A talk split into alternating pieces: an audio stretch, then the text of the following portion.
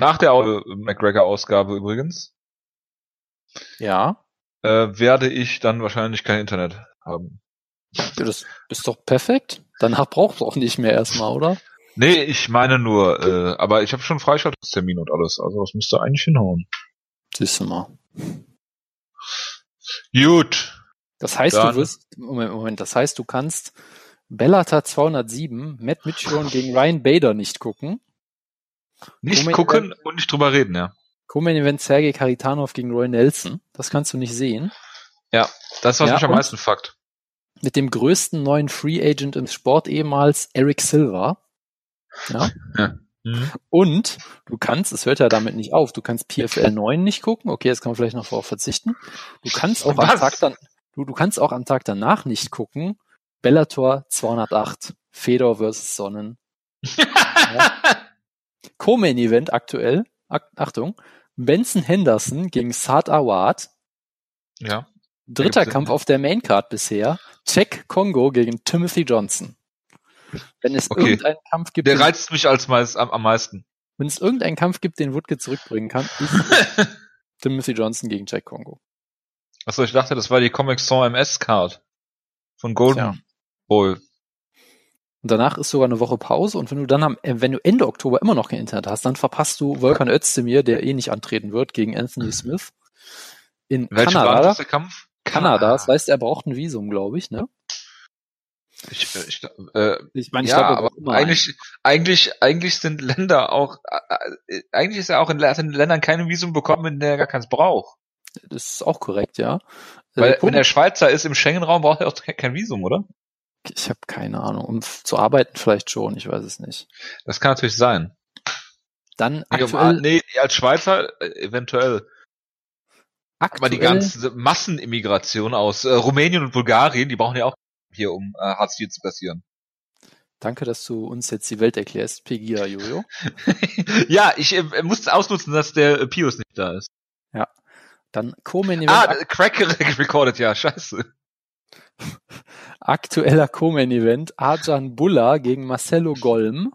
Ja, Golm ja, ja. sagt mir nichts. Tja. Und ganz wichtig, Ed Herman gegen Jan Vellante. Ja, klingt, klingt gut. Ach, Eljo hatte so einen Fight-Blog, ne? Den muss ich mir unbedingt mal angucken. Da habe ich auch dieses äh, Gian Villanti beim äh, im Casino. Das, das hat mir gereicht, die Szene. Das ist großartig. Der Typ ist so großartig. Ich finde es auch gut, dass das Video einfach so mitten anfängt. Also also nicht damit, dass er sich das T-Shirt irgendwie auszieht oder irgendwas. Nein, der ist einfach von Anfang an. Der, ist so da reingegangen, Jonas. Ja, vermutlich schon, ja. Stell dir mal vor, du sitzt im Doctors Office und neben dir sitzt oben ohne Gian Villanti. Dann, Ja. dann, dann ist mein Leben erfüllt. Ja. Dann, dann habe ich alles gesehen. Ja. Ach. ja, ich meine, es ist nur effizient. Ja, du musst dich eh frei machen, dann kannst du es auch vorher schon machen. Das ist eigentlich nur Ja. Zeit sparen. Wenn das jeder machen würde, dann hätte der Arzt am Ende des Tages eine Minute mehr Zeit, Ja, um Kaffee zu trinken oder so. genau, oder um den einen oder anderen Patienten mehr durchzuschleusen. Jan Villanti Ja, Herr Villanti, machen Sie sich mal untenrum frei und dann haut hier mal eine rein, weil er sagt, das ist inappropriate. Ja. Klingt Tja. logisch. So, so wird's, so oder so ähnlich wird's laufen, ja. Dann erzähl mich doch mal rein, Jonas. Gut. 5, 4, 3, 2, 1, go. Schlagkraft, Ausgabe 300. Wir schreiben äh, Montag, den 10.9. sind zusammengekommen in kleiner Runde. Wir entschuldigen uns in aller Form dafür, äh, dass wir nur eine halbe Ausgabe äh, zustande bekommen haben, aber das lag am schlechten WLAN in Chemnitz. Äh, Jonas entschuldigt sich dafür auch in aller Form. Ich begrüße. Bitte? Es war, es, es war immer noch die Reeperbahn, bitte, ja? Ja, das ist ungefähr so wie diese äh, Switch Reloaded Antonia Rados Geschichten, die auch immer zehntausende von Kilometern entfernt vom Ort ist, wo sie eigentlich sein sollte. Äh, ich begrüße zu meiner Linken äh, den Jonas. Ja, servus. Wir äh, sprechen über UFC 228, haben eine Mini-News-Ecke und eine ausführlich, ein ausführliches Preview zu UFC Moskau natürlich. Äh, das hat Jonas extra vorbereitet, hat äh, zum Beispiel komplett den Auftritt von Jeff Monson beim russischen Dancing with the Stars geguckt. Natürlich, natürlich. Er wurde gerobbt, er hätte gewinnen müssen. Ich weiß gar nicht, ob er gewonnen hat oder nicht, aber er hätte auf jeden Fall gewinnen müssen. Das hast du aber sehr unaufmerksam äh, verfolgt, muss ich sagen. Tja. Äh, ja, äh, wir starten mit UFC äh, 228. Äh, war am Samstag, in der Nacht von Samstag auf Sonntag, mit dem Main Event, den wir ähm, schon angefangen haben zu besprechen. Ich weiß gar nicht, ob es in der Ausgabe drin war. Ja. Aber äh, ich sag mal so, der Konsens war ja, dass Woodley das Ding hier normalerweise ähm, easy machen müsste und äh, es war dann auch easy, ich, äh, wenn man sich die Statistiken anguckt. Ähm, Darren Till soll sechs Schläge versucht haben. Ich habe sie nicht gesehen. Äh, Ich erinnere kein- mich an, an ein oder zwei zumindest. Also sechs habe ich nicht gesehen, das meine ich. Ja, das, das kann wohl sein. Ähm, und Die äh, ja, Die, sorry, sorry, die Schläge waren halt so schnell, die hast du gar nicht gesehen in Normalgeschwindigkeit. das äh, kann natürlich sein. Ähm, ja, äh, Woodley in der ersten Runde ist wirklich gar nichts passiert. Woodley hat ihn, glaube ich, zweimal im Käfig gestellt.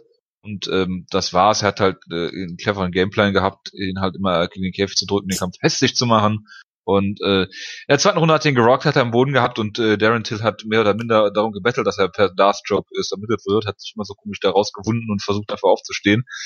Ähm, ja, und Woodley hat hier dann äh, äh, wunderschön äh, den Kampf beendet. Äh, es herrscht kein Zweifel daran, dass er der Champion ist und äh, Darren Till eigentlich keinen Platz in diesem Kampf hatte.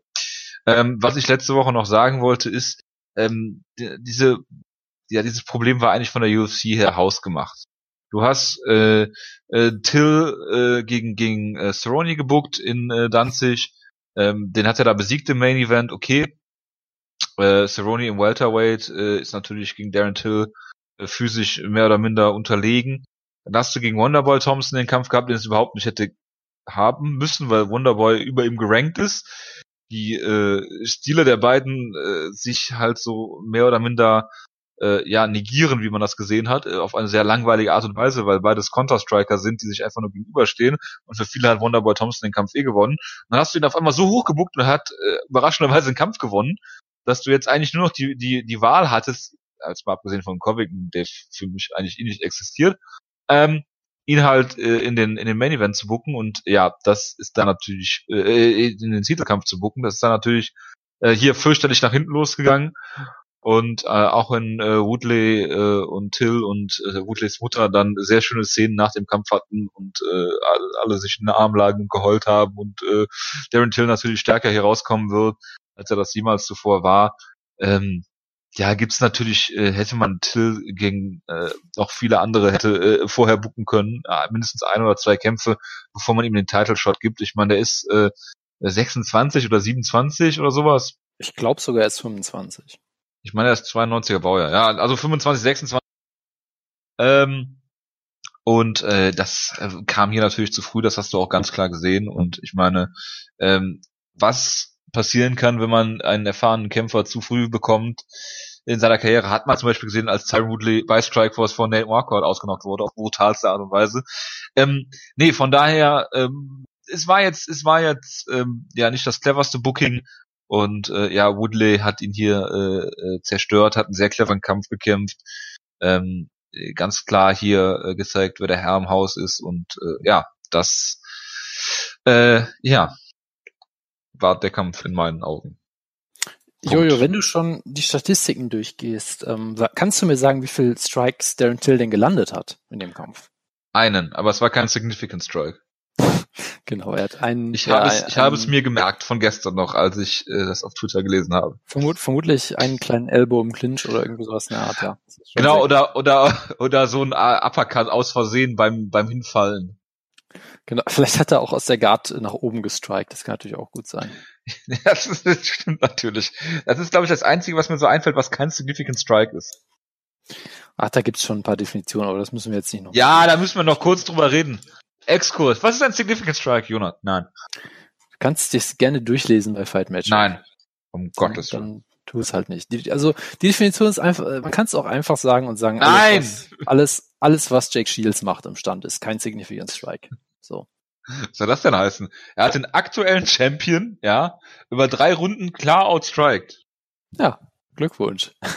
Nein, aber äh, äh, bei dem Kampf gibt's für mich zwei Seiten. Auf der einen Seite, Tyron Woodley hat ja gezeigt, dass er ein fantastischer Kämpfer ist, keine Frage.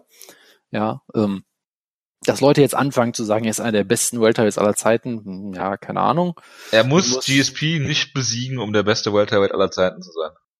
Sagst du? Habe ich, habe ich gelesen. Ach so, hast du Trainer. gelesen. Ja, der zählt sicherlich viel, wenn der Tag lang ist. Äh, Und GSP ist ja auch der Middleweight Champion. Von daher, warum sollte er im Welterweight gegen Woodley antreten? Das macht ja alles keinen Sinn.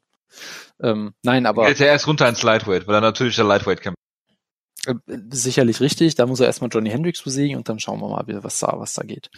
Äh, nein, aber zu, zu einen Sache, ja, Woodley, Woodley sah hier sehr gut aus. Ja, du hast auch schon relativ deutlich gesehen, dass er halt Till jetzt nicht so wirklich respektiert hat in der Art und Weise, wie er halt äh, vor Maya Respekt hatte, äh, was das Grappling angeht und was wie er vor, vor Thompson Respekt Shields. hatte, als das Striking anging, ja, oder Jack Shields natürlich als äh, Striking. Da muss, da war es ja auch sehr, sehr clever, da so respektvoll zu sein.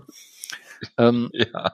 und du hast halt schon, fand ich gesehen, dass er schon eine Spur aggressiver war. Ich meine, er hat am Anfang schon ein, zwei wilde Schwinger ge gezeigt, ist ein paar Mal in Clinch gegangen. Äh, da hat's halt ähm, Till zumindest geschafft, die zu neutralisieren durch diesen riesigen äh, Größenvorteil. Der, das sah wirklich abstrus aus im Clinch mit den beiden. Es war so ein bisschen wie so ein Stephen Struve-Kampf gegen so einen Random Heavyweight oder so. Das fast schon aus. Ja, Ähm. weil die werden ja auch immer in Clinch-Distanz geführt. Ja, genau, genau. Das ist äh, also also das einzige Problem war eigentlich nur, dass Darren Till zu wenig Superman Strikes gezeigt hat und zu wenig Jumping Knees. Dann wäre dann wäre das schon ganz anders ausgegangen, glaube ich. Und ansonsten hat Woodley sich halt weiterhin eigentlich darauf konzentriert, dass er halt Till auskontern will. Äh, und das hat er ja dann in der zweiten Runde auch wunderbar gemacht. Und ja, also da, dahingehend Woodley sah super aus. Man kann nach dem Kampf auch nichts mehr an, also nach dem Kampf kannst du nichts an Woodley kritisieren. Du kannst einen vorherigen Kämpfen einiges kritisieren, aber hier hat er wirklich äh, das Finish auch gesucht, hat hinreichend aggressiv gekämpft, hat das Finish geholt, alles wunderbar. Also sofort Gleichzeitig- Black Belt. Genau, hat sofort einen Black Belt gekriegt. Sehr schön. Äh, ich meine, war ja auch eine schöne Submission, also kann man ja auch nicht, nicht viel gegen sagen. Auf der anderen Nee. Seite halt, ich meine, Darren Till sah hier halt auch wirklich ziemlich, ja. Er sah hier halt aus, als würde er nicht, aus. ja, er sah halt aus, als würde er nicht in den Kampf gehören. Komplett. Und ich meine, das ist jetzt nicht seine Schuld. Natürlich nimmt er einen Teil Schuld an, wenn man ihn ihm gibt. Aber man kann jetzt im Nachhinein schon sehen, äh, den Kampf hätte man jetzt nicht unbedingt gucken müssen. Das kam Ich habe eine Frage. Jonas. Ja, War er zu leicht? Ich glaube, die Lösung für Darren Till ist, dass er zu wenig Gewicht cuttet. Da hast du vollkommen recht. Ja. Ich bin sicher- er vielleicht runtergehen ins Lightweight? Also Habib hätte keine Chance gegen Darren Till. Das ja, ist- ich meine, äh, ich glaube, er ist vielleicht kleiner als Sabit. Äh, vielleicht sollte er runtergehen ins Featherweight. Ja, und ich meine, äh, ihr guckt hier mal rum, im, im Lightweight, da laufen solche Leute wie James Wick rum. Ja, also da, da ist Darren Till auch zu klein für. Ja. Nee, nee, ich denke, er sollte direkt zwei Gewichtsklassen runtergehen. Ich meine, er hat 169 Pfund gewogen. Ja. Ja, das sind ja, ist ja fast Christian Pumbu-esque. Genau. Von Jessica Andrasch lernen heißt Siegen lernen, werden wir gleich auch noch zu kommen. Ja. Ähm, nee, er wurde halt vollkommen deklassiert. Ist auch keine Schande für ihn, kann halt passieren. Sagt jetzt auch, ich finde es halt schwierig, daraus dann irgendwelche großen Schlüsse zu ziehen, dass Woodley einer der besten Kämpfer aller Zeiten ist oder sowas. Finde ich sehr übertrieben. Er hat halt einen Gegner klar besiegt, der nicht in diesen Kampf gehört hat, so wirklich. Und Hat das er, er hat ein gutes, er hat das Squash-Match gut geworkt, könnte man sagen. Ja, ja, also es ist ja wunderbar. Und du, hey, es gibt keinen Ja. Zweifel daran. Es gibt keinen Zweifel daran, dass, dass Woodley die, die Nummer eins im Welterweight ist, aber man muss es jetzt vielleicht auch nicht so ganz komplett hochkochen. So. Nee, sollte man auch nicht. Er hat jetzt nicht, also Colby Covington kann man jetzt natürlich sagen, was man will gegen ihn, aber er wäre doch deutlich härtere Matchup gewesen für Tyron Woodley. Ja, auf jeden Fall, weil Covington wäre aggressiv an ihn rangegangen. Was dann passiert, ist die andere Frage. Aber bei Der Till aggressiv an ihm er, abgeprallt. ja, das ist höchstwahrscheinlich, aber hey, es wäre interessanter als ein Darren Till, der da steht und nicht weiß, Es- wo, wo er anfangen Ja, es soll. wäre aber auch unter Umständen langweiliger, weil wenn Tyron Woodley die ganze Zeit abwartet, dass äh, Covington die Takedowns sucht und der dann eine hässliche Majority Decision gewinnt, muss ich jetzt unbedingt nicht auch unbedingt nicht auch unbedingt äh, sehen, unbedingt vielleicht eventuell unter Umständen gegebenenfalls. Ja, Gut. aber äh, den Kampf Ja. gucken wir auch nur für die Promotion vorher, wenn wir ehrlich sind. Das ist ja der eigentliche Spaß daran. Ist der ist der Vertrag von Woodley jetzt eigentlich vorbei? Habe ich Ich- das richtig verstanden? Ich Ich habe bin mir nicht ganz sicher, ob ich das gelesen. Ich habe keine Ahnung. Also so wie Dana White nach dem Kampf geguckt hat, äh, hat er, glaube ich, noch einen laufenden Vertrag. Noch eine lange Laufzeit im Vertrag. Ich, ich glaube es auch. Also diese Bilder waren wirklich fantastisch. Wie, wie Dana White hinter ihm steht, bereit ist, den Gürtel umzu, umzuschnallen und wirklich aussieht, als würde er gleich am liebsten ins Meer laufen oder so. Er war auch nicht bei der PK. Ja, ist doch äh, eine deutliche Verbesserung. Ich hab- ja. Habe auch gesehen, als er da am äh, Käfig saß, äh, wenn da hinter ihm jemand äh, ein Ei auf seiner äh, Pläte da äh, aufgeschlagen hätte, dann hätte er das sofort essen können, sofort Spiegelei. ja. Also er hat wirklich gelüht, wie Jupp Heynckes zu seinen besten Zeiten. Ist ja jetzt auch nichts nix Neues, aber ja. Nee, aber das war schon extrem. Ich hoffe, es ja. war kein Photoshop. Ich glaube, das kannst du gar nicht Photoshoppen, so also absurd. Ich glaube, ich glaube, wenn du jemandem sagen würdest, mach mal Photoshop, mach mal den Kopf komplett rot, es wäre weniger rot als das Original, wo du denkst, nee, so rot kann ich nicht machen, das wäre unrealistisch. Ich habe ich hab, ich hab den Kontrast nochmal runtergedreht. Nee, ja. äh, stell dir vor, du bestellst halt äh, mehrere LKW-Ladungen äh, äh, Schnee äh, an deiner Einfahrt nach Las Vegas und dann kommt Dana White vorbei und die schmilzt einfach so vor. Ja. Boss muss halt kontinuierlich neuen draufkippen. Das ist ein sehr lukrativer, lukrativer Job. Das stimmt. Das stimmt. Äh, gut. Dann machen wir weiter mit dem Common Event. Äh, der sollte ja eigentlich Valentina äh, Shevchenko gegen Nico Montagno sein, aber das ist ausgefallen nach dem der News-Ecke zu. Äh, Jessica Andrasch hat Karolina Kowalczyk äh, ja brutal ausgenockt und zwar richtig aus dem Leben gebeamt sozusagen. Ähm, man hat ganz klar gesehen, äh, was äh, Carolinas äh, äh Gameplan war. Sie wollte in den Clinch kommen. Äh, nichtsdestotrotz muss man das auch in irgendeiner Form vorbereiten, weil sonst ist das relativ leicht. Ähm, auszurechnen ist, ist natürlich auch blöd, dass du halt den, den, den Infight suchst mit jemandem, der halt wesentlich kleiner ist als du und halt so ein Slugfest will. Und äh, da hatte Jessica Andrasch in die Karten gespielt. Am Anfang sah es ähm, sehr wüst aus äh, und äh, Carolina war schon kurz davor, glaube ich, zu Boden zu gehen. Dann ging es einigermaßen wieder zwischendurch und dann am Ende, also ich schreibe zwei Minuten, ähm, ist sie dann halt wirklich äh, richtig brutalst ausgenockt worden und das war halt sehr schwer anzusehen. Aber wenn man eins sagen kann, dann äh, ja, dass äh, das hier ein absolutes Statement war für Jessica Andrasch. Die gegen, hat sie schon gegen Austin mit Jonas gekämpft? Äh, ich glaube nicht, ne? Ich meine auch nicht, nee. Sie hat fast jeden, sie, sie hat fast alle anderen Kämpferinnen in der Division besiegt mittlerweile. Ja, ja, deswegen ja, aber ich glaube sie noch nicht.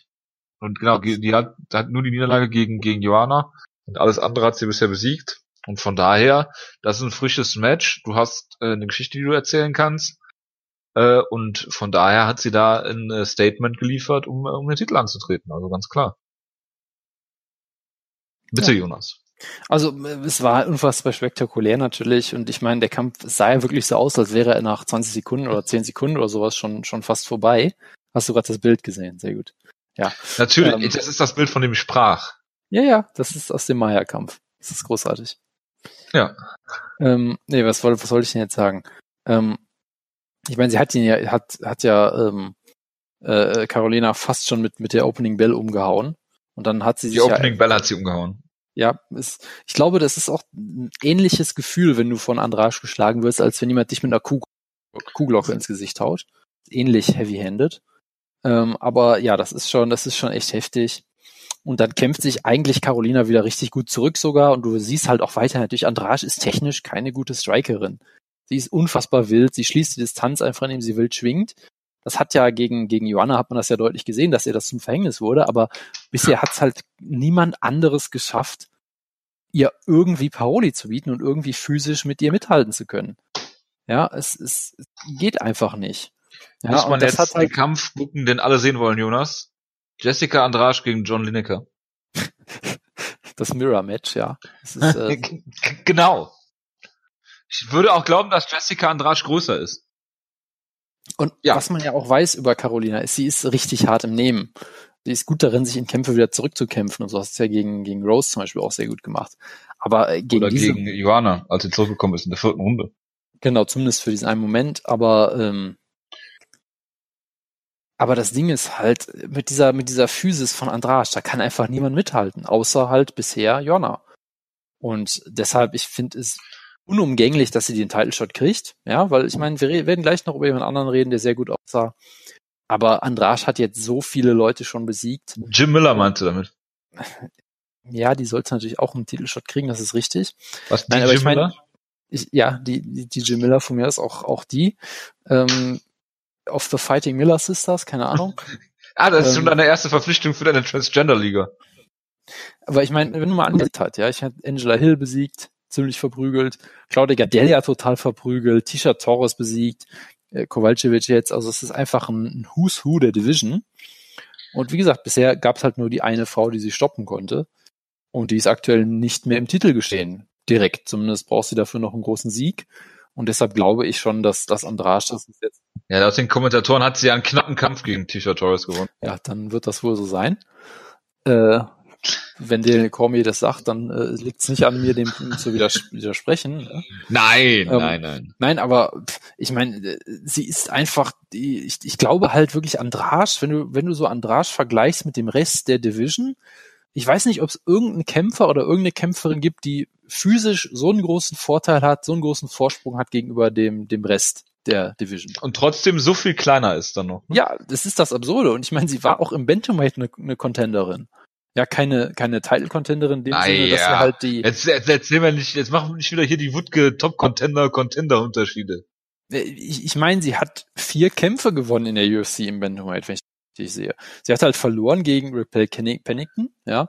Title Challengerin, Marion Renault, ja, Topkämpferin ohne jeden Zweifel, Liz Camouche, Title Challengerin. Also sie hat natürlich gegen die Top-Top-Gegnerin verloren, was ja auch vollkommen klar ist, weil im Bantamweight ist sie halt winzig und ich glaube, selbst gegen Liz Camouche war sie diejenige, die eigentlich physisch stärker war als Liz Camouche. Und Camouche ist bekannt als eine der, der stärksten Kämpferinnen, physisch stärksten Kämpferinnen im Bantamweight. Also es ist, war ja auch, es ist, die war ja auch bei der Armee. Aber jetzt ist sie im äh, Flyweight, oder nicht? Ja, Army Strong. Äh, weiß ich nicht, ja. kann sein.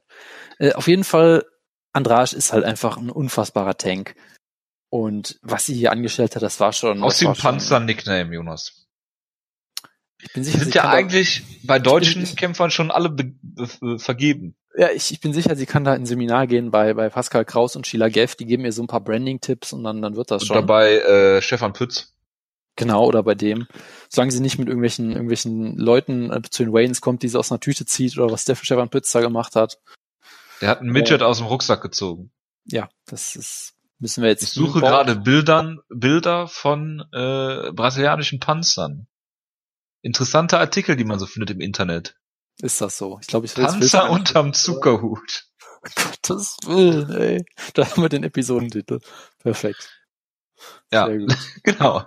Gut. Mehr möchte ich davon auch gar nicht ja. sehen. So. Ja, gut. Also, mein Leben ist äh, jetzt noch vollkommener.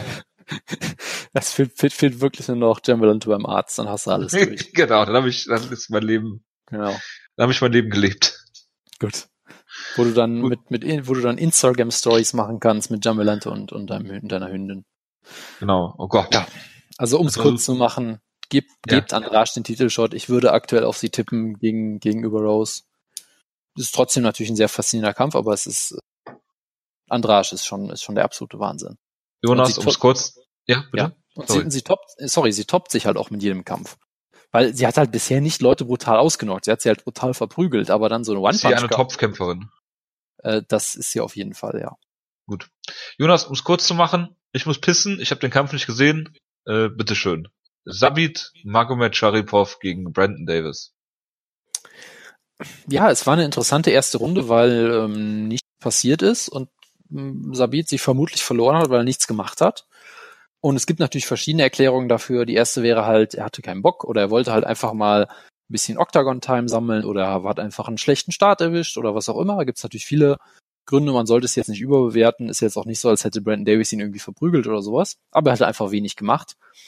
Äh, meine Theorie ist dazu ja einfach, dass Sabit ähm, bei weitem nicht so ein guter Striker ist, wie viele Leute es denken und auch nicht, wie er selbst denkt. Äh, weil er ist halt sehr dynamisch natürlich, sehr, sehr athletisch, explosiv, all diese anderen Stereotypen, die man sonst immer gerne anderen Leuten zuwirft. Ähm, kann wunderbare, spektakuläre Spin-Kicks und so weiter zeigen, aber er ist halt nicht irgendwie der Meistertechniker, der irgendwie einen Kampf allein mit einem Jab oder sonst irgendwas gestalten kann. Und er ist halt ein deutlich, deutlich, deutlich besserer Grappler, als er ein Striker ist eigentlich. Was furchterregend ist, weil er ist eigentlich auch schon ein ziemlich guter Striker. Aber am, ähm, äh, im Grappling, wenn er halt einmal in den Clinch kommt und hat er diesen, diesen ähm, ja, Waistlock quasi, wo er dich dann einfach immer wieder umwirft, dann kommst du vielleicht wieder hoch, dann zieht er dich wieder runter, dann zeigt er einmal einen schönen Slam, hat einmal Brandon Davis auf den Kopf geworfen, mehr oder weniger. Und ist halt unfassbar gut darin, diese Position einfach so zu halten, dass es, glaube ich, auch für dich so ein bisschen die Hölle ist. So ein bisschen Habib-esk, dahingehend, dass, dass es, glaube ich, unfassbar anstrengend ist physisch für dich. Selbst wenn du jetzt nicht irgendwie, ich meine, er hat jetzt ihn nicht groß verprügelt oder sowas in der Art, aber ich glaube allein, dass er halt die ganze Zeit deinen Rücken hat und sein ganzes Gewicht auf, auf dich drückt und so, muss, glaube ich, unfassbar zermürbend auch sein. Ja, und dann hat sich halt den, den, die Backmount geholt und hat sich gedacht, hey, ja, Rear Naked Choke ist jetzt ein bisschen langweilig, ja. Top-Down Armbar ist auch ein bisschen langweilig. Ich hole mir jetzt so eine absurde Knie-Bar, ja, ein Sulu Stretch oder wie auch immer du es nennen willst. Ähm, ja, also man kann es eigentlich kaum beschreiben, ihr müsst es euch angucken. Es ist unfassbar spektakulär, wunderbares Submission. Ähm, ja, und dann habe ich mich erstmal gespoilert, weil ich die Maincard zuerst gesehen habe und dann die Kommentatoren genüsslich erzählt haben, dass Aljamain Sterling ja die gleiche Submission geholt hat, wo ich mir dachte, ja, geil, danke. Ähm, aber gut. Und ja, ich meine, Sabit ist ähm, unfassbar spektakulär äh, am Boden, ist auch bekannt dafür, dass er sich immer gerne spektakuläre Submissions holt und das war hier, das war hier kein, kein Unterschied dadurch. Und ja, wunderbare, wunderbare Leistung von ihm. Wie gesagt, ich glaube, die erste Runde muss man nicht, kann man jetzt nicht so sehr bewerten. Hat er, glaube ich, selbst einfach ein bisschen, ein bisschen ruhig angehen lassen. Und ja, wunderbare, wunderbare Leistung. Ja. Jojo, bist du wieder da? Gut. Ja, ich habe gerade äh, Nick Heinz äh, neuesten Social Media Beitrag äh, gelesen. Um Gottes Willen, bitte nicht. Bitte, bitte halt's mir vor. Nee, nee, nee, nee, ich äh, wollte nicht sagen. Äh, du hast Jimmy Rivera gegen äh, John Dodson sicherlich auch gesehen. Ich, ich habe so, so ein bisschen im Hintergrund gesehen. Es war für viele Leute ein furchtbarer Kampf und der einzige schlechte Kampf auf der Card. Er war jetzt halt nicht besonders gut. Ja, John Dodson war anfangs relativ schnell, hatte Rivera ein bisschen Probleme mit. Danach war Rivera halt ziemlich konservativ, weil er halt nicht von Johnson, äh, von Dotson geblitzt werden wollte. Dotson hat das gemacht, was er immer macht eigentlich, wenn er nicht den Kampf komplett kontrolliert und Leute ausnockt, nämlich sehr wenig. Er ist halt schwer. Jonas, äh, ja. Ganz kurz, was sagst du zu Dotsons Frisur? Äh, Habe ich nicht drauf geachtet. Was, was ah. ist denn ah. damit? Ja, mach mal weiter, ich äh, suche. Okay. Also Dotson ist halt immer noch schwer zu knacken, er ist schwer zu treffen, er ist immer noch sehr schnell gefährlich, aber meistens kommt er dann halt in so einen Rhythmus, wo er eigentlich größtenteils nichts macht und Jimmy Rivera hat ihn halt in einem ja, Low-Volume Kickboxing Staring Contest besiegt. Das war jetzt nicht besonders faszinierend. Bumpton Mikado? Bitte was? Bumpton Mikado. Wer sich zuerst bewegt hat, verloren. Ähm, ja, so ein bisschen, ja. Und das ist halt im Bantamweight schon, sticht man das schon sehr mit raus, weil das sonst halt so ein bisschen die, die All-Violence-Division ist. Ja. So, bitteschön. John Dodsons Frisur. Jetzt aber. Ah, noch sehe ich nix. Ah.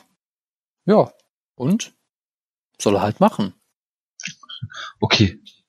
Es ist so ein bisschen, ja, ich weiß nicht. Ich weiß gar nicht, an wem mich das so ein bisschen erinnert gerade. Ist doch, ist doch sehr charmant. So, so lief er natürlich im Käfig nicht rum. Ja? Ach so, schade. Da hat es natürlich dann gebradet. So erinnert mich gerade ein bisschen an Bob Ross oder so. Das finde ich eigentlich Was heißt gebladet? Bob Ross. Gebradet. Ach so. Geflochten, wie man das auf Deutsch sagt. Ja, komm, ich, ich, ich blade und ich brade und ich mache sonst noch irgendwas. Ich finde, es sieht ein bisschen aus wie Stromberg. Gottes Willen. Ja. Ja. Abdul Razak Al-Hassan, äh, Judo Abdul oder wie er heißt auf Twitter, hat Nico Price brutal ausgenommen. Mehr habe ich dazu nichts zu sagen. Ja, es war so ein typischer Kampf, den alle abfeiern und ich denke mir, ja, das war schon sehr lustig. Es war ein Kampf, der 43 Sekunden ging. Al-Hassan schwingt unfassbar wild, aber ist dabei sehr präzise und haut unfassbar hart zu. Und dann hat der Nico Preis halt spektakulär ausgenockt. Ja, läuft.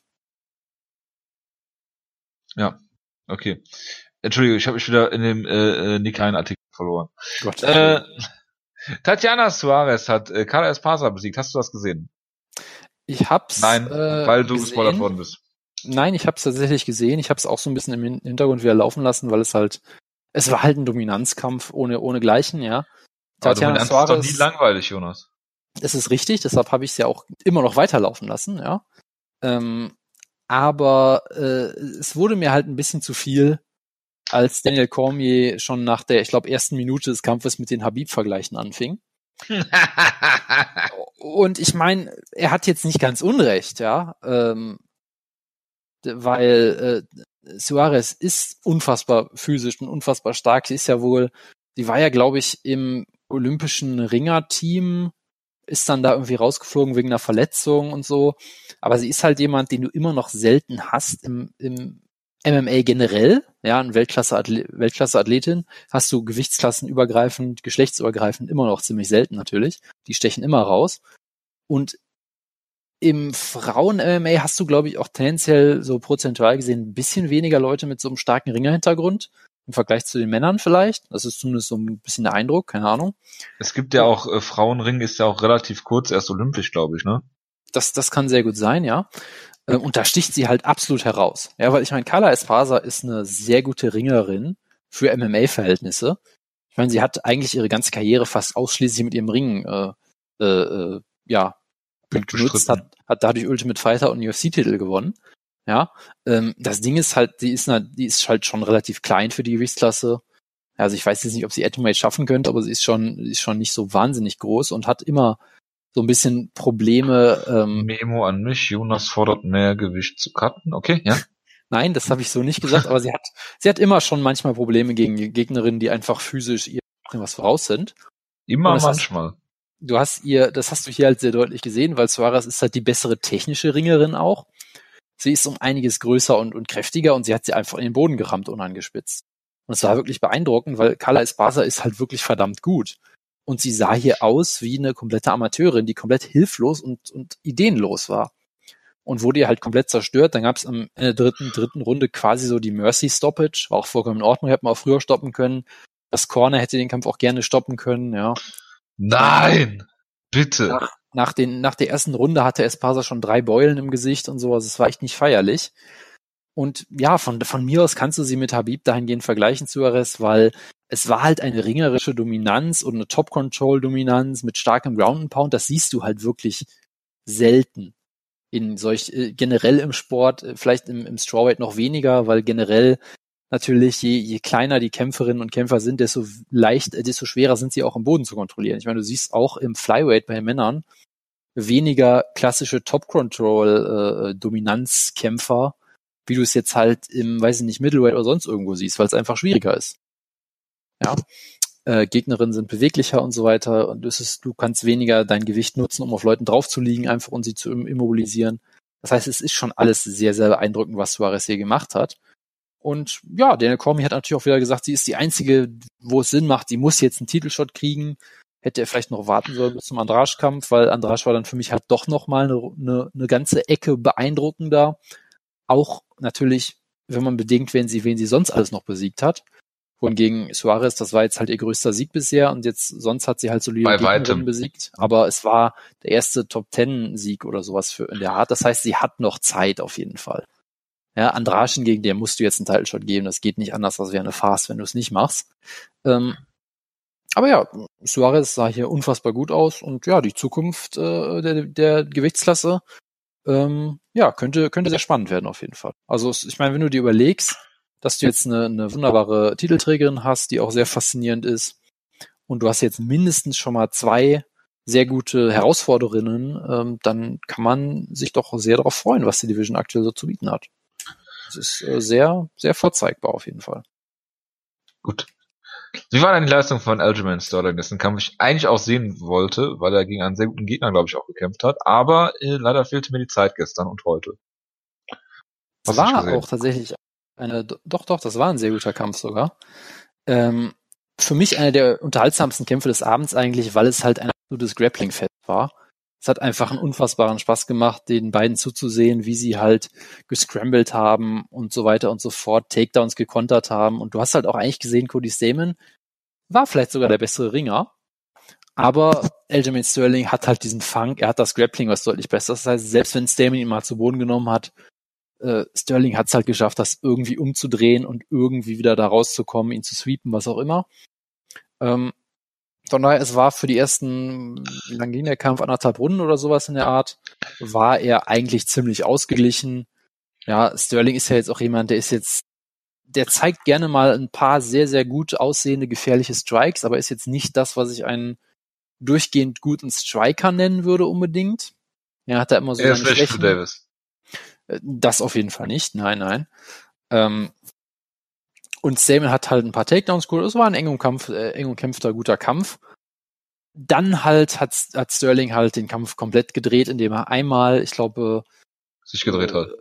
Er hat, glaube ich, Stamen gesweept und dann hatte er halt die Top Control, hat sich die Mount geholt, dann hatte er die Back Mount und da hat er ihn halt komplett deklassiert einfach. Das war wirklich beeindruckend. Er hat mal wieder äh, versucht, äh, äh, Cody Stamen, also einen Gegner generell mit einem Full Nelson zu submitten. Er hat es, fast, er hat's auch fast geschafft. Es war absolut großartig. Und es ist halt Division 3 Ringen. Die, die Crowd ist wirklich komplett explodiert, wie ich es bei Ground-Sequenzen selten gesehen habe. Ja, ich glaube, es waren, ich glaube, es waren einfach, es waren sehen. einfach, es waren einfach sehr viele Fans von Chris Masters da. Die haben sich gefreut, dass der Master Lock hier ange, angesetzt wurde. Was macht der eigentlich im Moment? Ist gesperrt von der Wellness Policy oder was? Ich vermute, er ist nicht mehr aktiv. Das müsste ich aber ah, nachgucken. Ah, okay. Es könnte sogar sein, dass ich ihn mal live gesehen habe. Ich bin mir nicht mehr ganz sicher. ähm, äh, Aljamain Sterling war vor kurzem im Wuppertal. Den hättest du auch live sehen können. Ja, siehst du mal. Stimmt, da gab es auch vermehrte Aktivitäten in unserem Gruppenchat auf einmal. Als, als das passiert ist, yes. glaube ich, ja. Nein, äh, und dann hat er halt das versucht, hat es fast geschafft und dann dachte er sich, hm, dann nehme ich halt den Zulu Stretch, wie auch immer du es nennen willst, Inverted Niba, keine Ahnung. Er hat ihn noch ein bisschen anders gemacht als, als Sabit, weil Sabit ist eigentlich relativ locker, da hat sich da so reingerollt und dann hat es halt, hatte halt wirklich Brandon Davis so zwei, drei Sekunden, wo er gesagt hat, hm, oder vielleicht sogar noch ein bisschen mehr, gemerkt hat, hm, komme ich da jetzt noch raus, versuche ich jetzt noch irgendwas und gemerkt, oh scheiße, das tut weh, ich kann jetzt tappen, aber es war alles so sehr gemächlich. Es war eigentlich eine sehr nette Ausführung von, Ma von Magomed Sharipov. Der hat das gemacht, hey, ich will hier keinen verletzen, wir sind ja alle Freunde hier und so. Ähm, ist Rogan explodiert? Was, was Aljamain Sterling hier gesagt, gemacht hat, er hat gesagt, hm, ich hab, ich greife jetzt mal äh, den Knöchel, jetzt drehe ich mal das Knie komplett um und versuche dir das Knie einfach auszureißen. Und Corey Stan hat auch sofort getappt und konnte danach lange nicht mehr stehen. Also da hat Aljamain Sterling, glaube ich, komplett das Knie einfach absolut verdreht. Es war ziemlich ekelhaft. Aber hey, es ist halt ein, ein Hat Rogan es abgefeiert? Äh, natürlich hat er es abgefeiert, ja. Äh, hat auch ausführlich mit ihm über die über den Nelson oh geredet danach. Es war absolut großartig. Also ist das so mit äh, einem Anthony Peroge Interview gewesen? äh, nicht ganz. Also äh, Elton Sterling, äh, ja, also ich, ich glaube, niemand kann mit mit Peroche mithalten natürlich. Aber ja, es, es, war, es war schon, es war, es war schon sehr schön. Sie haben dann sehr gefachsimpelt, haben sich ausgemalt. Sterling so, ja, den Full Netz habe ich damals schon gegen Dings, gegen Carraway versucht und ah, diesen diesen Zula Stretch habe ich damals gegen Henry Howe versucht. Jetzt habe ich es endlich mal geschafft und dann bla bla bla. Hat dann mhm. Dominic Cruz rausgefordert. Also alles alles wunderbar, alles hervorragend. Das war wie gesagt und Jonas unter dem, unter dem Gesichtspunkt irgendwie schon mein Lieblingskampf des Abends ja. dass Anthony Peroche innerhalb von wenigen Sekunden von Gian Vellanti besiegt worden ist. Äh, waren es wenige Sekunden? Nein, ich glaube nicht. Egal. Jedenfalls äh, muss ich immer daran denken, an diese äh, ominöse äh, äh, Chris Whiteman gegen äh, Luke Rockhold Embedded Ausgabe, wo sich alle darüber lustig machen, dass Gian Vellanti im Kampf davor einen 100-Jährigen besiegt hat. Ja, großartig. das ist so geil. Ich muss es mir bei Gelegenheit nochmal angucken. Das ist die vierte Episode, glaube ich, von diesem Embedded-Ding. Ach ja. Jonas. Ja. Hypst du jetzt Aljamain Sterling, weil er Cody Stamen besiegt hat, der Tom Neu ähm, besiegt hat? ist der Hype auf ihn übergegangen? Bitte? Ich bin eigentlich immer schon ein großer Fan von, von Eljo. Nicht so sehr wie du natürlich. Ich sage auch weiter, natürlich hat er auch einige ziemlich klare Schwächen, aber er ist einer der besten Grappler der Division. Er ist unfassbar unterhaltsam am Boden und ich fand ihn eigentlich immer schon gut. Und hey, ich glaube auch, dass das ein sehr guter, ähm, sehr guter, äh, äh sehr guter Kämpfer ist natürlich auch. Und äh, Cody Stammen musst du erstmal besiegen. Er hat, wie gesagt, äh, sich in der UC bisher sehr gut präsentiert. Und ja, also von daher. Äh, hat der Ray Longo wieder seine Kette angezogen? Äh, ich glaube nicht. Ich glaube, er hat es wieder selber angehabt, aber ich müsste, ich müsste noch mal nachgucken. Das sind halt solche Details, auf die dachte, äh, auf die denke ich, ja, auf, äh, auf, ja. auf die denke ich denke mir halt, das ist Jojos Gebiet. Der achtet auf solche ja. Sachen immer. Und wenn du es dann nicht guckst, dann bin ich halt so ein bisschen auf verlorenem Flur, weißt du? Ja, ich, ich merke das schon. Ich äh, werde, werde zusehen, dass ich den Kampf nachhole. So, vom Rest der Card. Worüber willst du noch reden? Oder worüber musst du noch reden? Ich muss reden natürlich über Geoff Neal gegen Frank Camacho, von dem ich nur das Finish gesehen habe. Es war ein absolut spektakulärer Headkick. Frank Camacho äh, hat, glaube ich, vorher schon sehr viel eingesteckt und war vorher schon ein, ein Bloody Mess. War äh, vorher schon Camacho. Ja, das kann, da kann ich jetzt nichts mehr hinzufügen. Äh, ansonsten habe Ja. ich äh, wenig gesehen. Ich habe natürlich nicht den Sieg von Diego Sanchez gesehen. Du hoffentlich auch nicht. Natürlich nicht. Sie haben ihm halt einen Gegner auf dem, auf dem Präsentierteller geliefert, den er besiegen kann. Ich glaube, er hat es trotzdem fast verbockt. ähm, ja, er ist halt Diego Sanchez und äh, ich denke mir halt immer, wenn er gewinnt, ist eigentlich noch schlimmer, weil dann will er halt weiterkämpfen unbedingt und kriegt beim nächsten Mal wieder und kriegt beim Ja, nächsten wenn Mal er wieder, verliert, will er auch weiterkämpfen. ja, aber das Problem ist halt, weißt du, wenn er wieder gewinnt, dann will er beim nächsten Mal einen besseren Gegner haben, dann stehen sie beim nächsten Mal wieder gegen irgendwen, der wirklich gut ist und dann geht's halt noch schlimmer aus. Also es gibt halt bei dem Diego Sanchez Kampf keinen keinen positiven Ausgang. Keine, keine Upside. Genau. Das ist das Problem. Dann habe ich natürlich noch Jamila gesehen. Hast du das gesehen? Nein, natürlich nicht, leider. Das war so ein bisschen ähnlich. Er hat halt hier gekämpft gegen Alex White, der halt auch ist halt okay, aber ist jetzt auch nichts Besonderes. Trotzdem haben halt viele gedacht, hm, Jamila ist alt, er hat irgendwie über 30 UFC-Kämpfe, er ist ziemlich kaputt, er hat diese ganze Line- 30 UFC-Kämpfer hatte. der ist, glaube ich, der erste UFC-Kämpfer, der die 30 geschafft, hat, meine ich. Ja. Krass. Ja, das ist wirklich krass. Und er hat halt diese Lyme Disease und sieht dann manchmal halt wirklich aus, als sollte er überhaupt nicht mehr antreten, weil er halt so komplett kaputt ist. Und ja, er hat halt hier nochmal gezeigt, there's levels to this shit. Und Alex White ist halt nicht auf seinem Level. Immer noch nicht. Hat ihn hier mit, mit einem Schlag gedroppt. Ground and Pound, Rear Naked Choke. Eigentlich so ein klassisch, klassischer Jamila-Sieg. Das war einfach wunderbar. Danach das sehr emotionale Poster-Interview, ähm, wo er, wo, was war, er hat irgendwie gesagt, ha, Joe Rogan hat gefragt, wie geht's dir? Er hat gesagt, ja, I'm holding back tears und Joe hat gesagt, ja, heul doch, heul doch, heul doch. Jetzt heul doch endlich. ja, so, so ungefähr, nur halt positiv. Ähm, es war sicher das, äh, ich, ich würde sagen, es war sicherlich das zweitbeste, nee, das es war das drittbeste Joe Rogan Interview diese Woche. Ja, äh, Pla Platz drei, Ja, ich weiß, was das Beste ist. Ja. Platz drei Jim Miller, Platz zwei Elderman Sterling, Platz eins, Jojo, du weißt es selber, Elon Musk. ja, natürlich. Elon Musk natürlich. Ja. Ja, ja, ja. Jojo, der hier die ganze Zeit äh, spekuliert auf das Ab Ab Abstürzen von irgendwelchen Unternehmen, der bestimmt auch gegen irgendwelche, du hast Niemals. bestimmt, du hast bestimmt 2010 auch Wetten gegen Griechenland gemacht oder solche Geschichten. Ich kenne dich doch. Nein, nat natürlich nicht. Sowas würde ich nie tun. Ja, ja, ja.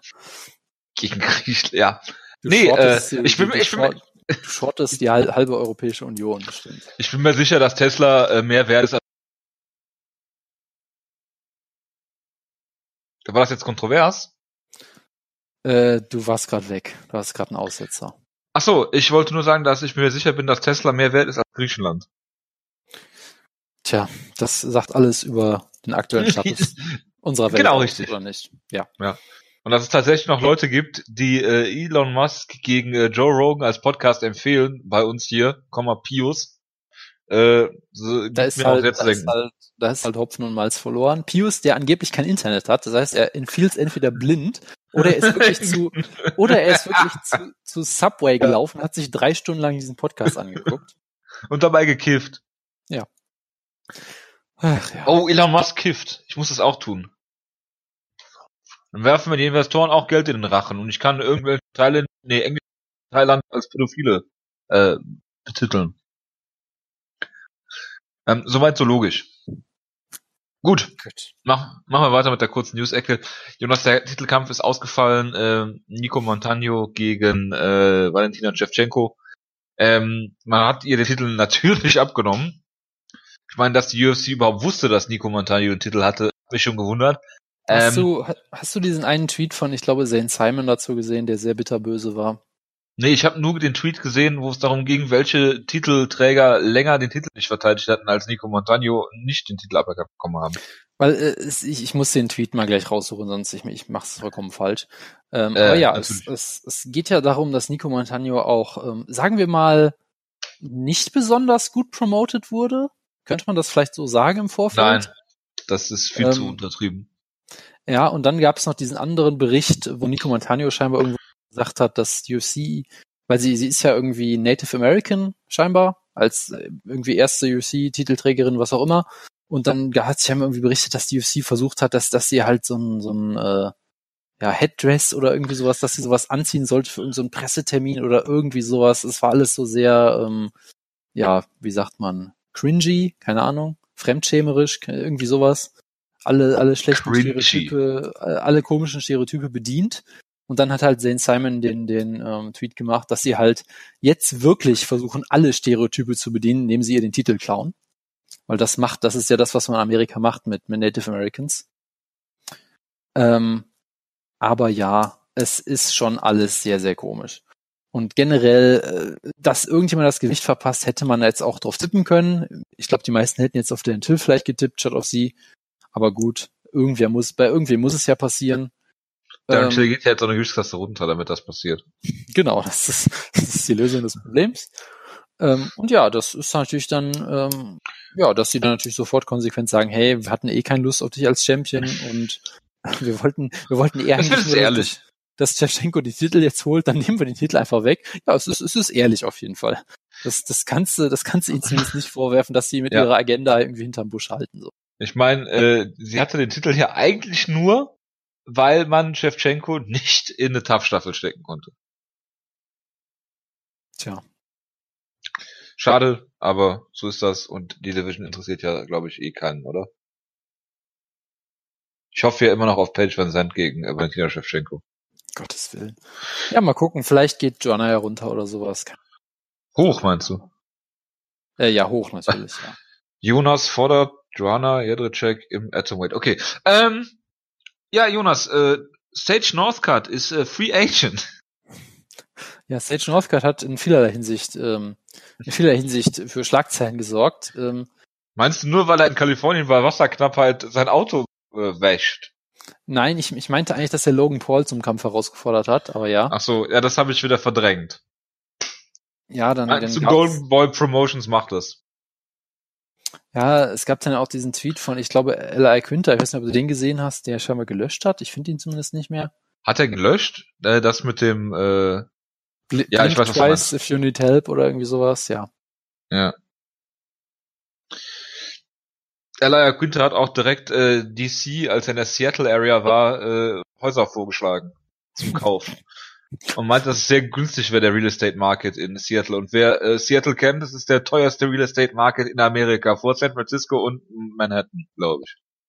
Aber egal, macht ja nichts. Ella Quinter, Pokerface.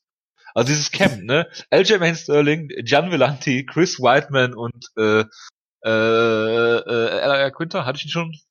Ja, Gian nein. Villanti, Chris Whiteman, Aljo, ja. Äh, und äh, Longo Sarah, äh, es, es klingt so, als würden die nie ja. trainieren und nur Scheiße bauen. Und ich, ich bin halt auch wieder die ganze Zeit natürlich auf Eli Quinters Twitter unterwegs und ich natürlich. Alles, alles daran von seinem Hintergrundbild bis zu der Tatsache, dass er, dass er sich die Domain homeknockout.com registrierte, die, natürlich, die natürlich nicht verfügbar ist, die natürlich, natürlich. auf irgendeine Seite lädt, die dann wiederum nicht lädt. Das ist einfach alles perfekt.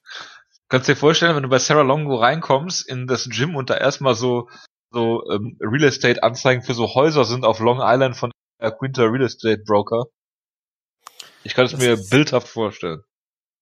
Das ist großartig. Gut, ja, Sage Northcutt ist natürlich äh, Free Agent und äh, hoffentlich wird er von der UFC äh, nicht wieder gesigned und verschwindet irgendwo bei äh, ACB, Moment, Moment. was? Jojo, stopp. Ich habe Breaking News und mit Breaking oh News oh meine ich, das ist ein Tweet vom 22. August. ja, wusstest okay. du, wusstest Nein. du, was, El, was Aljamain Sterling gemacht hat? Nein. Aljamain Sterling ist jetzt zugelassen als Real Estate Salesperson. Ist das wie bei den Black Belt mit den Nogera-Brüdern?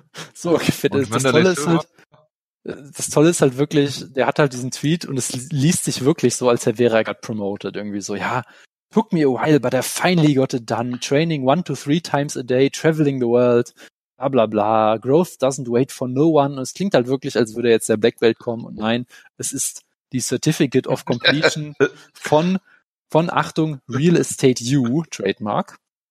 Ja. ja. Also, äh, ja, er hat einen Online-Kurs. Verkloppen die dann alle den mit den Urkunden so, wie das bei den Black Belts immer so ist? Oder bei äh, den Belt Promotions? Ungefähr so, ja. Ja, aber das ist natürlich, das ist natürlich nicht clever gemacht von Sarah Longo. Das, ich meine, dass Din Thomas für äh, Tyron Woodley den Black Belt bereit hatte, okay. Aber wenn man ihm dann nach dem Kampf eine Urkunde überreicht hätte, das wäre doch viel, viel äh, äh, besser gewesen in diesem Rahmen. Das wäre großartig, ja. Congratulations, you just sold a house. genau. Genau, ja. Gut, machen wir mal weiter mit äh, Jonas äh, Breaking News von gestern. Nee, von gestern oder vorgestern. Ähm, Ja. Canelo gegen Triple G steht hier an. Äh, DAZN natürlich. Äh, 9,99 Euro im Monat. Bitte? Ist nicht Canelo äh, ge- gedingst worden, gesperrt worden oder irgendwie sowas? Ja, aber nur für den Kampf, den der, der eigentlich vorher stattfinden sollte. Und dann haben sie jetzt das Rematch dann doch. Weil er ist, glaube ich, untainted oder irgend so ein Scheiß. Ah ja, So. kom- kompliziert. Nee, ganz übrigens, einfach. Äh, ganz kurz, Hideo Tokoro hat noch ein Bild von sich gepostet, wie er mit Uriah Faber post, äh, post. Und Ja. Hideo Tokoro weiß auch, dass die meisten Leute ihn nicht kennen, deshalb hat er ein T-Shirt an, auf dem steht Tokoro Hideo. Ist doch sehr clever. Ich, ich, ich habe nicht gesagt, dass sie ihn nicht erkennen. Ich habe gesagt, die kennen ihn nicht. Ja, dann wissen sie wenigstens, dieser fremde Mensch, den ich nicht kenne, heißt scheinbar Tokoro Hideo. Oder ist ein großer Fan von diesem Tokoro Oder diese- Hideo. Wie auch immer das ist. Oder cool, Hideo Tokoro ist ein cooles Label. Egal. Jedenfalls, Canelo gegen Triple G. Die machen, äh, die müssen ja immer diese Weigh-ins machen, 14 Tage und 7 Tage vor dem äh, Wiegen. Und beide sind nur noch äh, etwas weniger als 4 Pfund von ihrem Gewicht weg. Ich finde das äh, sehr faszinierend, dass die nicht so viel Gewicht hatten, wie ein Darren Till zum Beispiel. Hervorragend. Das wollte ich nur sagen und einen billigen äh, Plug hier für den Kampf machen. Gut. So, jetzt habe ich meine Notizen zerrissen und auch meinen Bock auf diese Ausgabe. Wir reden über Mark Hunt gegen Alexei Oleinik bei Der UFC Kampf. Moskau. Der Kampf des Jahrhunderts. Ja. Ja, Jonas, dann erzähl doch mal. Wird es ein Ezekiel Choke Äh, oder ein Walk-Off K.O.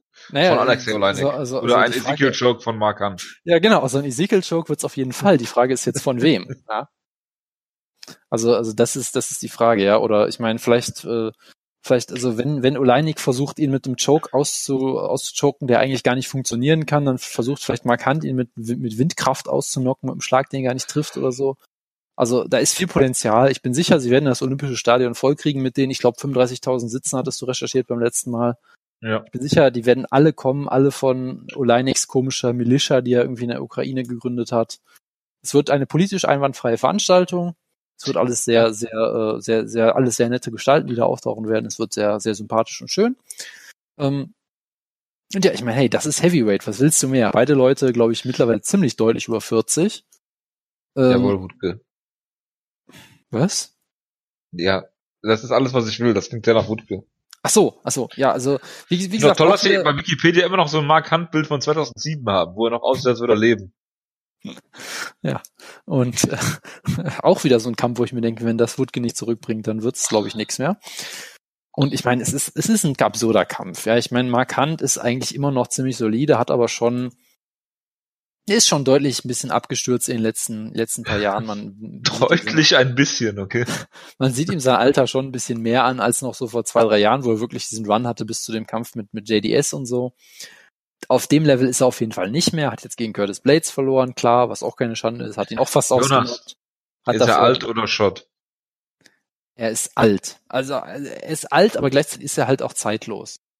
Weil äh, irgendwie, er könnte halt auch mit 50 Aber er hat Derek Lewis besiegt, Jonas. Er hat Derek Lewis besiegt.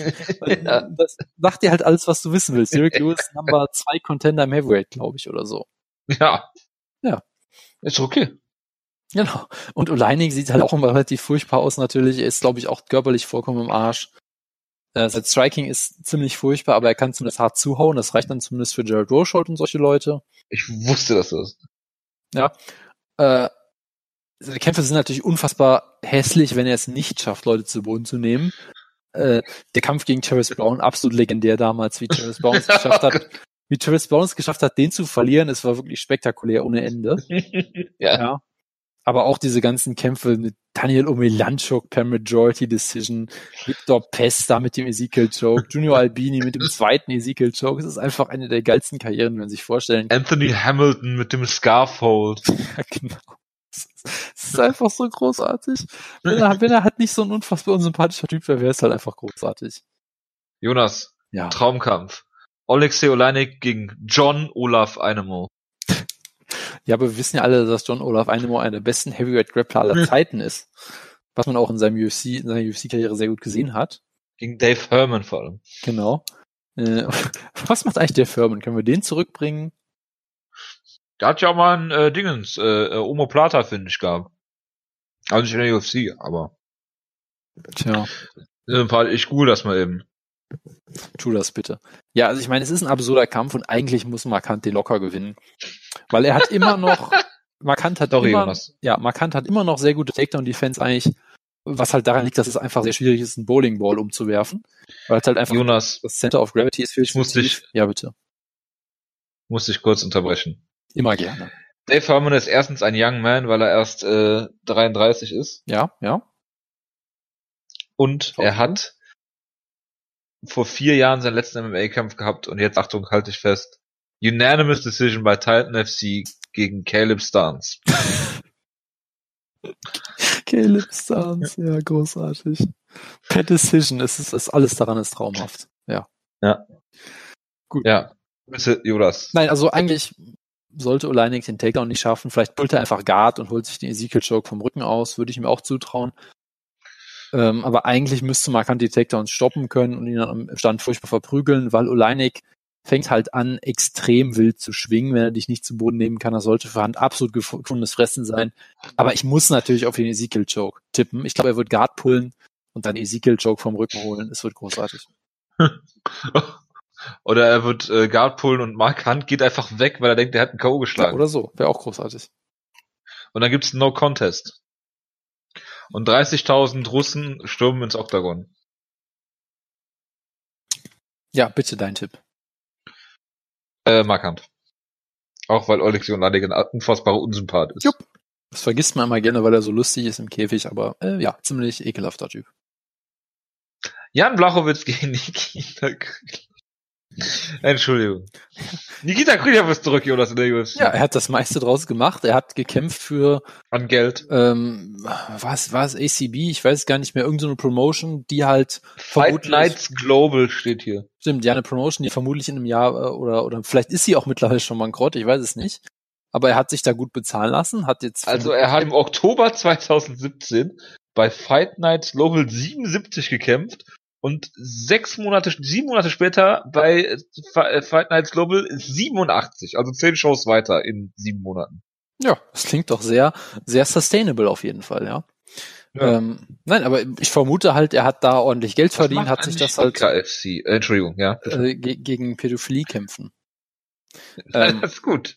Nein, aber ich meine, ich meine, er hat halt Cause. Er hat halt gegen Ja. solche lustigen Leute gekämpft wie Emmanuel Newton, Fabio Maldonado, hat sie auch beide ausgenockt, das muss man auch erstmal machen, ist ja, ist ja in Ordnung. Hat dafür sehr viel Geld sicherlich verdient.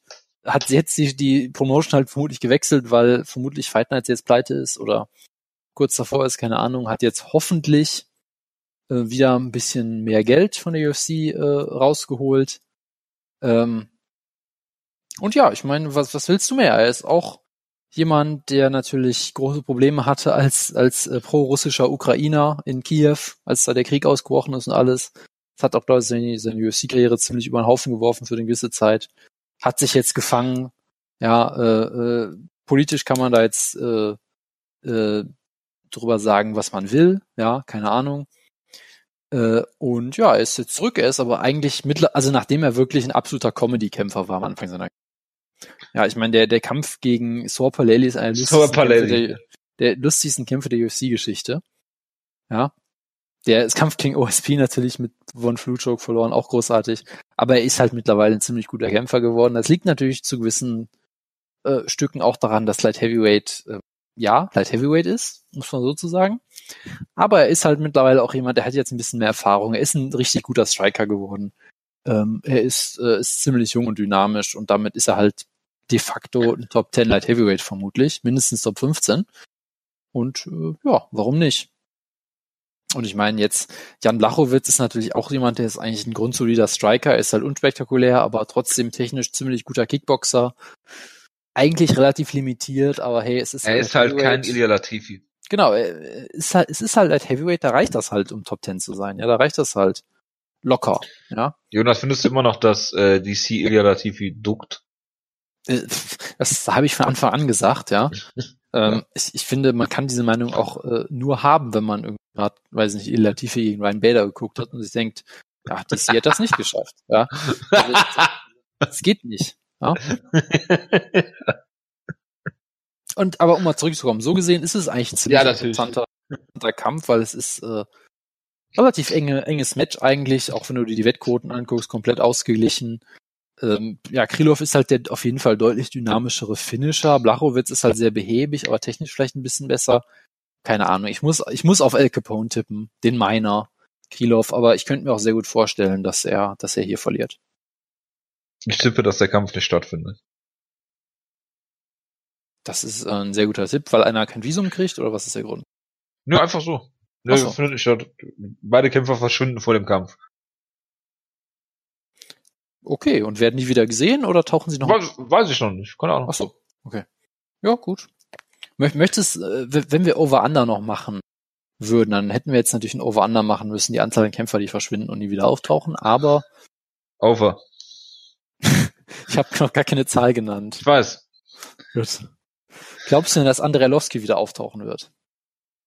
Äh, ja. Der hat ja irgendwie ein Interview im russischen Fernsehen gegeben oder sowas, ne? Keine Und Ahnung. ist, ist dann rausgegangen. Habe ich irgendwo gelesen auf Twitter heute. Keine Ja, Arlovski, man hat mit äh, Shamil äh, Abdurakimov jemanden gefunden, der äh, nicht gut ist. Und äh, ja, der sollte, den sollte er eigentlich besiegen. Also Arlovski. Er hat natürlich immer noch kein Kinn, aber ja.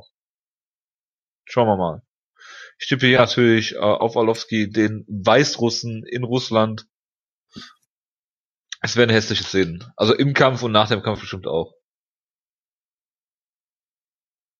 Jonas? Ich habe zu dem Kampf nichts zu sagen. Gut, äh, zu Alexei äh, Konchenko gegen äh, Thiago Alves hast du sicherlich viel zu sagen. Mm, Trinkt Nicht doch so nicht die ganze wirklich, Zeit. ne? Ist ja furchtbar. ich sehe gerade, dass Alexei Kunchenko großer Favorit ist bei den Wettquoten und ich muss halt sagen, ich habe keine Ahnung, wer das ist. Ähm, äh, Thiago Alves ist der Kämpfer, der nie kämpft. Deswegen ist ja, wahrscheinlich. äh, ich weiß, aber trotzdem, Alexei Kunchenko ist 34 Jahre alt, okay? Er kämpft aus dem Newstream slash Storm Fight Team. Ist das mit Schlemenko oder was? Ich glaube, das ist, ja, keine Ahnung.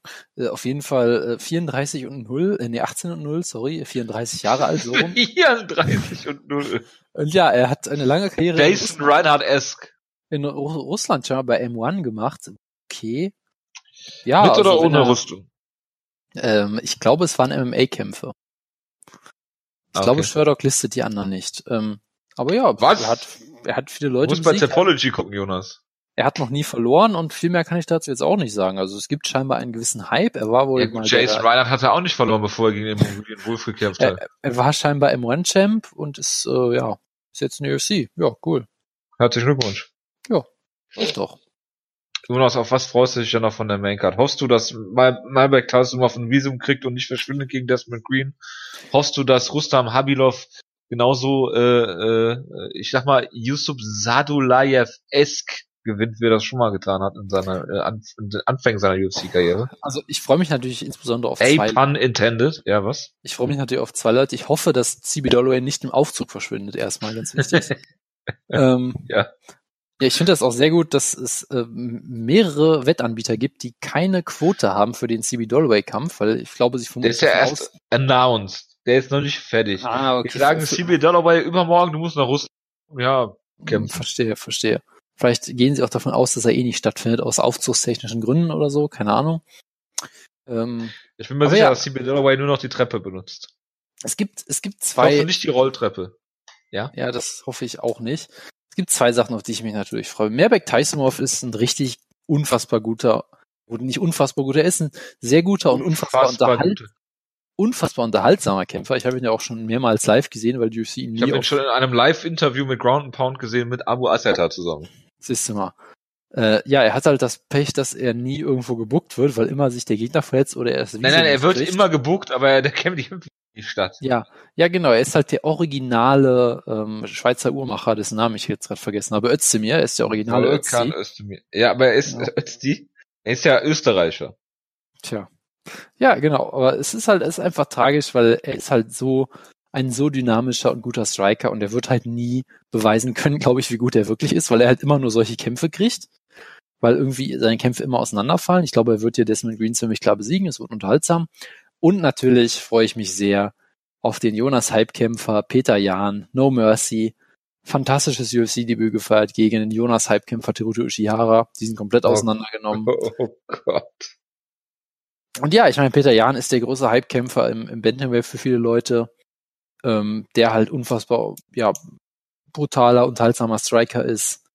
Und äh, ja, da kann man sich auf jeden Fall drauf freuen. Das wird sicherlich ein sehr unterhaltsamer Kampf, äh, den er hier hat gegen Jinso Son, für den ich vermutlich sein muss, weil er Koreaner ist, würde ich mal vermuten. Ja, das ist der Bruder von Heumanson, der den Militärdienst jetzt endlich äh, ad, ad, acta legen kann. Das klingt alles äh, plausibel, ja.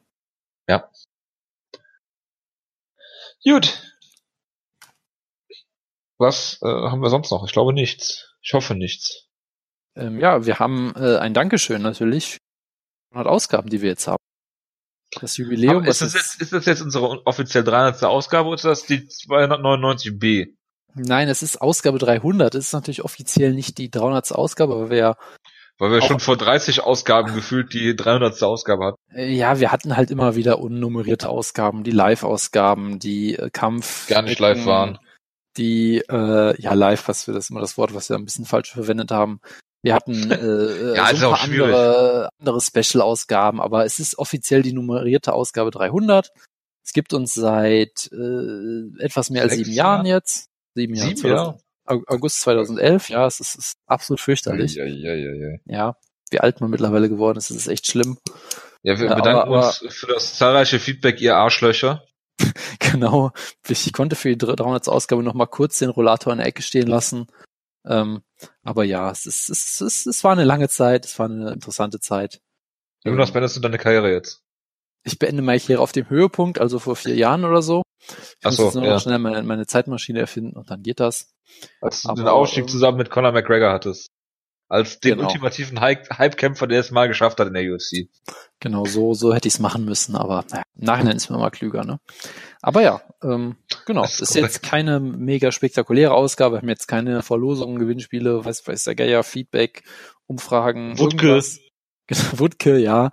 Morbo ist auch nicht da, ja, kann man halt mal, Oh, oh Gott. kann, kann halt passieren, aber ja, Wa- Wanderlei Silva ist nicht da, ja, keine Gäste, Vakant ist nicht da, aber äh, man muss ja auch mal ist nicht da. Ja, der ist auch nicht da, aber es ist ja auch einfach mal ganz schön, wenn wir wieder mal eine normale Ausgabe haben nach drei Monaten. So Wir könnten bei DC gegen äh, Lesnar wieder so eine Ausgabe machen. Mit Fans. Gottes Mit Willen. Pius. Der für Brock Lesnar ist. Der einfach beide Seiten spricht. Und wird Gespräch ihm zur Seite. Sie reden dann darüber, äh, dass äh, Brock Lesnar ja bei WrestleMania den besten Boxer im Pro Wrestling besiegt hat. Den besten Strike, der, der beste Pure Striker, also bitte. Ja. Ja. Das ist, ist natürlich, ja. Die, die Liste ist Undertaker, Ross Pearson, äh, und dann kommt äh, Pori wegen der Power. Das war aber ich, ja. Ja, und?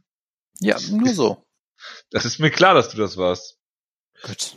Sieht man ja, wie weit man damit kommt. Ja, äh, äh, vielen Dank für äh, über 300 Ausgaben, die ihr uns zugehört habt und schreibt mal endlich wieder Feedback und schreibt iTunes-Bewertung. Das ist natürlich das Allerwichtigste. Unabdingbar. Ja. Gerne auch, während ihr im WLAN von eurem äh, lokalen Subway sitzt. Vielen Dank. Wir hören uns nächste Woche wieder. Dann haben wir, was haben wir nächste Woche? Das Das- viel, viel zu Russland-Show, ja. Ja, ja. Und, Brauchst du noch mehr? Ja, Okay. Dafür, nein, dafür, dafür stehe ich normalerweise nicht auf. Ja, es gibt natürlich noch ein Preview zur äh, Manowar gegen Thiago Santos. Ich weiß auch nicht, ob wir nächste Woche eine Ausgabe machen. Äh, schauen wir mal. Bis dahin, äh, eventuell macht's gut. Äh, ciao, ciao. Ciao, ciao.